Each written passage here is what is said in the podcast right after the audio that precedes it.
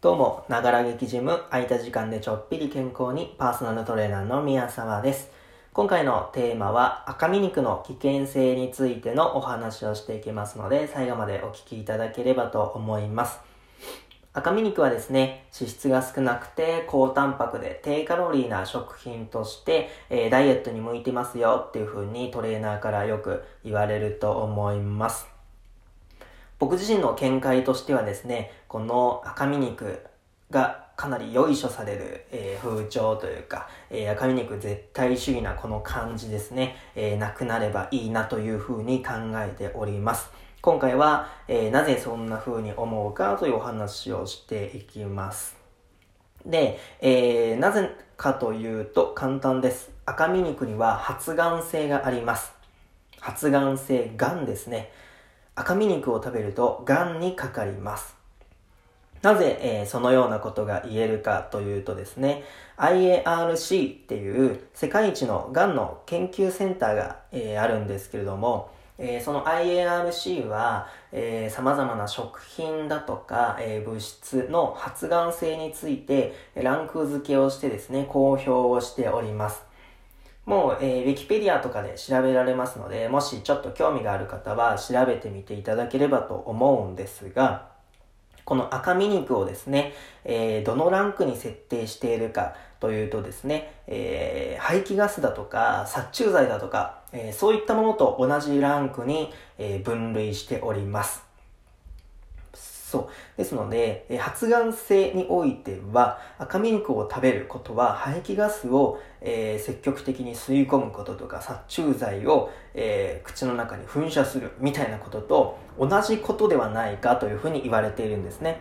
で、さらにこのランク付けしているというお話でしたが、食品の中でこの発がん性があるかもしれないっていうランク付けの中に入っている食品っていうのは、もう10種類とかそのぐらいしかないんですね。もう何千食品、何万食品と世界中にある中で、えー、たった10種類ぐらいしかえー、ランクインされてない中の、さらに排気ガス、殺虫剤と同じランク。これかなり危険だっていうのは、えー、分かっていただけるかなと思います。まあ、がんっていうのはですね、日本人の死因ナンバーワンでして、えー、日本人の2人に1人が、えー、がんにかかってしまい、まあ、3人もしくは4人に1人ががんで死亡するというふうに言われている時代です。その時代にですね、赤身肉を積極的に摂取して、発がん性がある物質を体の中に取り込んで、積極的に新ナンバーワンがんになるのはいかがなものかという、お話になります。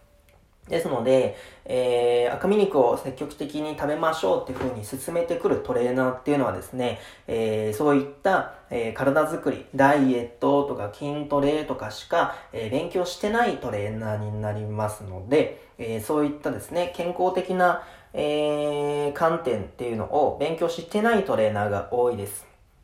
ですので、そういったトレーナーのお話を聞いてしまうと、図らずしてですね、えー、癌に近づいてしまう可能性があるので、えー、もし、えー、スポーツクラブとかでトレーナーをつけてる方は、えー、トレーナー選びもちょっとしっかり、えー、見極めていただければとは思います。まあ、ただですね、えー、僕も、えー、絶対に食べるなっていう風に言いたいわけではないです。僕自身もですね、えー、やっぱり美味しいので赤身肉なんて、えー、全然食べます。全然食べるんですが、この発がん性があるっていうリスクをしっかり把握した上で、えー、積極的摂取はやめましょうというお話を今回は、えー、しております。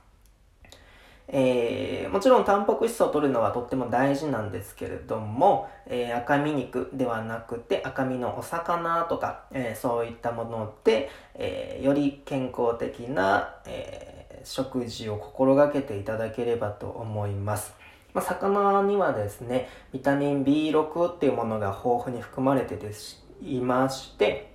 このビタミン B6 は、えー、タンパク質の代謝に大きく関わっておりますので、えー、効率よく取り入れたタンパク質を体に吸収することができます。まあ、そういった面でも、魚っていうのはとっても優秀な食品になりますので、えー、今まで赤身肉を積極的に摂取していた方は、まあ、少し根も張ってしまいますが、えー、少し魚の割合っていうのを増やして、えー、そういった形で、えー、上手にタンパク質摂取をしていただければと思います。今回のお話は以上になります。えー、また次回お会いいたしましょう。さようなら。